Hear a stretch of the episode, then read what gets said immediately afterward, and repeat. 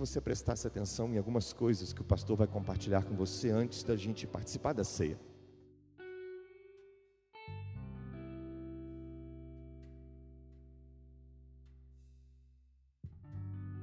E é importante para que a gente tenha consciência de que não estamos participando de um ritual. Nós estamos participando de um memorial. Existe um homem na Bíblia chamado Paulo. Um homem que teve a sua vida marcada por conhecimento, por estudos, por diplomacia, por cidadanias. Um homem que sabia falar pelo menos, no mínimo, de seis a nove idiomas fluentemente.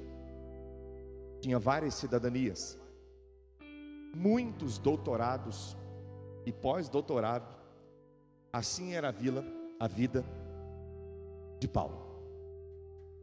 Um zelote, um zeloso, um homem que matava em nome de Deus, um homem que usava da sua autoridade para jogar os cristãos na cadeia, para prender homens e mulheres que falavam de um Deus que ele não conhecia. Até o momento, ele está se dirigindo numa estrada chamada Damasco. E ele tem um encontro. Na verdade, não é ele com a pessoa de Jesus, mas foi Jesus com a pessoa de Paulo. E Paulo cai naquele lugar, diante daquela luz, e fica cego por alguns dias. É levado à casa de um profeta, e esse profeta fica desesperado. E Deus diz para ele assim: ore por esse homem, porque eu alcancei e vou mudar a vida desse homem. Esse homem cerrou homens e mulheres na prisão e me perseguiu. E no encontro que eu tive com ele, eu perguntei para ele: por que tu me persegues? E eu vou mudar a vida desse homem. E nós temos um registro, não só biblicamente falando, mas a história inteira de Israel e no mundo, de que um dos maiores filósofos, que também era conhecido, Saulo de Tarso, escreve pelo menos 13 cartas as igrejas e pessoas e tantas outras mais que até se perderam e nem fazem parte do cânon bíblico. Pastor, por que você está dizendo tudo isso? É porque uma graça poderosa alcançou um homem que era improvável. Um homem que consentiu na morte de um outro cristão chamado Estevão. E quando estava sendo apedrejado, as suas vestes foram lançadas aos pés de Paulo.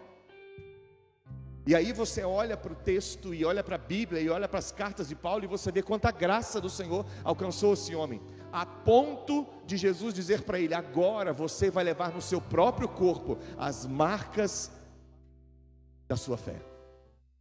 E esse homem não mede esforços para viver um evangelho puro, santo, agradável aos olhos de Deus. E ele não se importa mais com os títulos, com as cidadanias, com os doutorados, com os idiomas, a ponto de escrever numa das suas cartas que tudo ele considerava como esterco diante da graça de Deus, como escória, como nada. E aí a gente começa a perceber o quanto esse Deus maravilhoso tem projetos na vida de homens que aos nossos olhos parece impossível. Hoje eu quero dizer para você, antes de celebrar a ceia, que esse mesmo homem chamado Paulo, teve um tempo com Jesus depois desse encontro, e ele relata das suas experiências com Jesus. E uma das coisas interessantes é que Paulo não fazia mais razão nem questão das suas cidadanias, mas ele entendia que a sua pátria não era mais aqui. Ele entendia que aquele dia, depois que Jesus o encontrou numa estrada, ele sabia que a estrada da santidade agora não era mais a religião, não era mais o farisaísmo, era tão somente a pessoa de Cristo Jesus. E ele então escreve numa das suas cartas para uma igreja de Corinto sobre a ceia. E o pastor queria pontuar com você nessa noite algumas coisas que Paulo escreveu. E o texto está em 1 Coríntios, capítulo 11, a partir do verso 23. Abra sua Bíblia. 1 Coríntios, capítulo 11.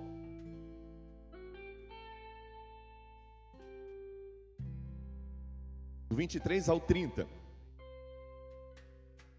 Diz assim: Porque eu recebi do Senhor o que também vos ensinei. E o Senhor Jesus, na noite em que foi traído, tomou o pão.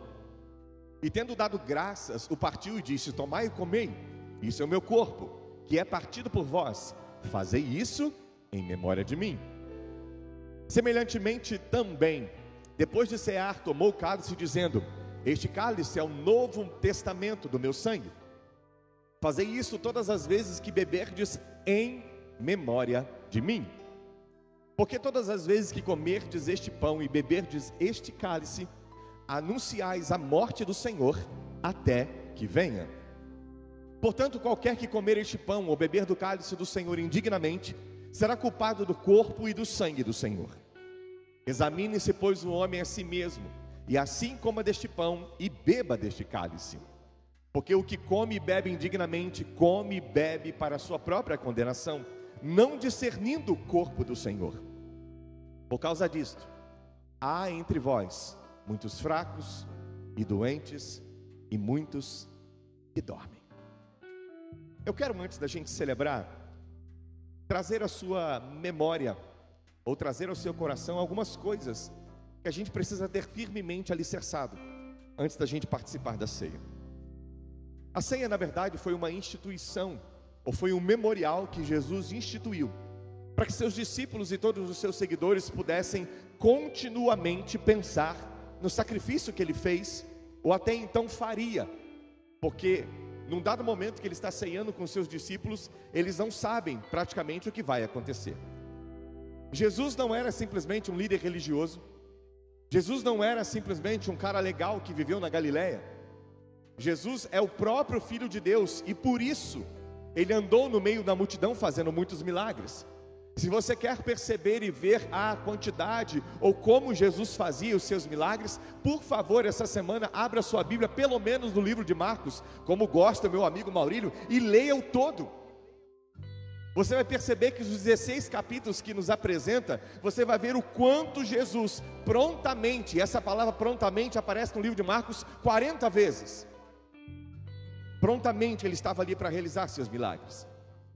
E não só com relação aos seus milagres, mas ele deixou muitos ensinamentos. E um deles foi esse, foi esse memorial, um sacramento para ser memória da sua morte. E aí a gente começa a olhar para coisa séria, chamado comunhão à mesa. Ao sentar na mesa, querido, nós estamos proclamando que Jesus é o Senhor da nossa vida ao participarmos do pão e do vinho, nós estamos proclamando: eu sei que ele morreu, eu sei que ele se entregou por mim, mas a gente também declara: eu sei que ele vive por mim, eu sei que ele ressuscitou, e eu sei que ao terceiro dia a morte não pôde detê-lo, e é por isso que eu celebro a ceia, porque a minha mente é fraca, o meu coração passa desapercebido, mas quando eu relembro em um memorial, eu estou anunciando para todos: eu sei que ele é real. Jesus é real para você?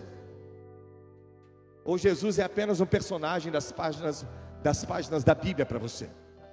Jesus é o Senhor da sua vida? Amanhã, quando você for trabalhar, ou quando esse culto terminar hoje, quem será o Senhor da sua vida? Senhor é aquele que controla tudo, aquele que está no comando de tudo, aquele que conhece tudo e toma a sua vida por inteiro. Eu te pergunto mais uma vez: quem é o Senhor da sua vida? A gente precisa responder para nós mesmos, até porque a ceia é um autoexame, não é para olhar para a vida do irmão, é para olhar para mim mesmo. E pensa numa coisa difícil, é você olhar para você mesmo. Porque os nossos olhos são acostumados a olhar o que está para fora e não o que está para dentro. Nessa noite, ao celebrar da ceia, ao celebrar a ceia, você não deve olhar ninguém, você deve olhar a si mesmo.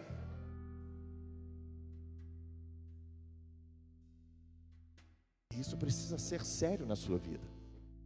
E aí a gente caminha. E a gente vê que pela ceia nós somos reconciliados pela morte de Cristo. E é por essa morte que a gente tem vida. E a gente olha para isso e a gente começa a se perguntar, pastor, mas o que é participar da ceia indignamente? A começar pelo pastor aqui. Não tem ninguém digno nesse lugar. O que é participar da ceia indignamente? É não discernir o corpo é não saber qual é o sacrifício de Jesus, é crer sem compromisso, é só olhar superficialmente, é participar da ceia para não ficar feio, porque alguém do lado pode estar olhando para mim. Não, você vai participar da ceia porque você crê que Jesus Cristo é o Filho de Deus, porque Ele te salvou, irmãos. Nós não sabemos até então nessa ceia quantos dos discípulos eram batizados. Até porque dentro dessa ceia que Jesus estabeleceu com o discípulo, tinha até um endemoniado tomando ceia. Judas Iscariotes. Mas ele tomou de forma indigna, porque ele não reconheceu o corpo nem o senhorio de Cristo Jesus. E foi trair Jesus logo depois. E o remorso veio e ele se atirou num campo que ele tinha comprado, e as suas vísceras e toda a sua parte interna se estourou e se esparramou naquele campo. O que o pastor quer chamar sua atenção nessa noite é que você precisa crer para participar da mesa. Você precisa estar junto em comunhão, irmãos. Sabe por quê? Porque a mesa nos faz olhar, sabe para quê? Para frente, contemplar quem? A presença gloriosa de Jesus. Porque o pão não é sobre mim, o pão não é sobre a IBV, o pão é sobre Ele, é sobre a carne dele, é sobre a presença dele. Ele foi rasgado, ele foi moído, ele foi dilacerado, ele foi vilipendiado, ele foi maltratado, e por causa das suas pisaduras, IBV, nós fomos sarados. Qual é o sangue que verteu na cruz? O do pastor? O seu? O sangue que foi vertido na cruz foi de um homem sem pecado, foi de um homem que não tinha culpa. Mas ao olhar para aqueles discípulos, Jesus mesmo assumiu a nossa culpa. Dá para você ver e visualizar Jesus sentado à mesa com os discípulos? Mesmo sem os discípulos saberem, Jesus olhando para eles e, e dizendo assim: lá dentro, eu tomarei o lugar de vocês. Eu tomarei o lugar de vocês. Você vai me negar, mas eu não vou te negar. Você vai me trair, mas eu não vou te trair. Vocês vão fugir, mas eu não vou fugir, porque eu sou o unigênito, filho de Deus. Eu vim para salvar e vou cumprir a minha missão até o final. Meu sangue é um sangue carmesim, puro e restaurador na vida de vocês. E aí, meu querido, estar à mesa nos faz olhar ao redor também. Porque quando olhamos ao redor, enxergamos irmãos como nós. Quando você olha para o pastor, na hora da ceia, eu quero que você não me enxergue como o pastor, eu quero que você me enxergue como um homem carente da graça de Deus, como você, que precisa desse amor. E toda ceia é um celebrar da unidade, é estar junto. Estar à mesa nos faz olhar para dentro de nós mesmos. É por isso que ele nos chama para um autoexame, irmãos. Pensa numa coisa difícil é sondar o próprio coração, porque o coração é enganoso. Nós não gostamos de olhar para nós, porque nós vemos muitas falhas. Só Jesus e nós sabe a quantidade de erros que existe dentro de nós. Nem o nosso cônjuge, nem o melhor amigo sabe quem realmente nós somos. Sabe quem te conhece e te trouxe aqui nessa noite? O Deus que te criou. Sabe quem está fazendo, te chamando para a mesa para participar de uma comunhão? O Deus que te criou. E eu louvo porque essa mesa não é excludente.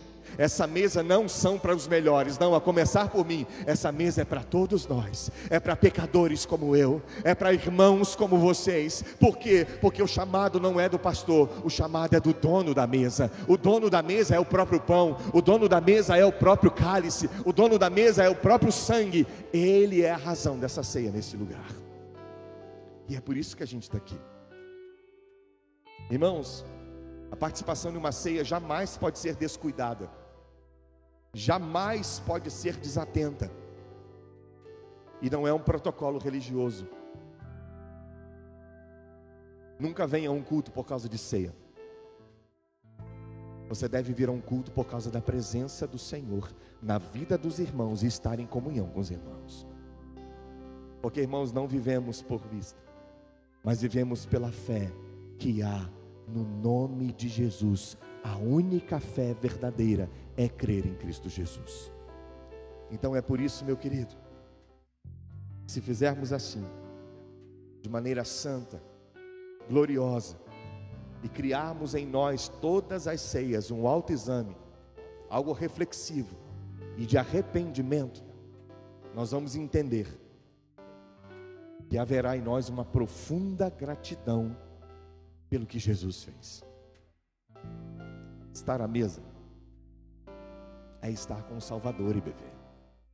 Estar à mesa é se alimentar da vida que Ele dá. Estar à mesa é um ato sublime da graça de Deus sobre a nossa vida. Feche os seus olhos onde você está, por favor. Todos.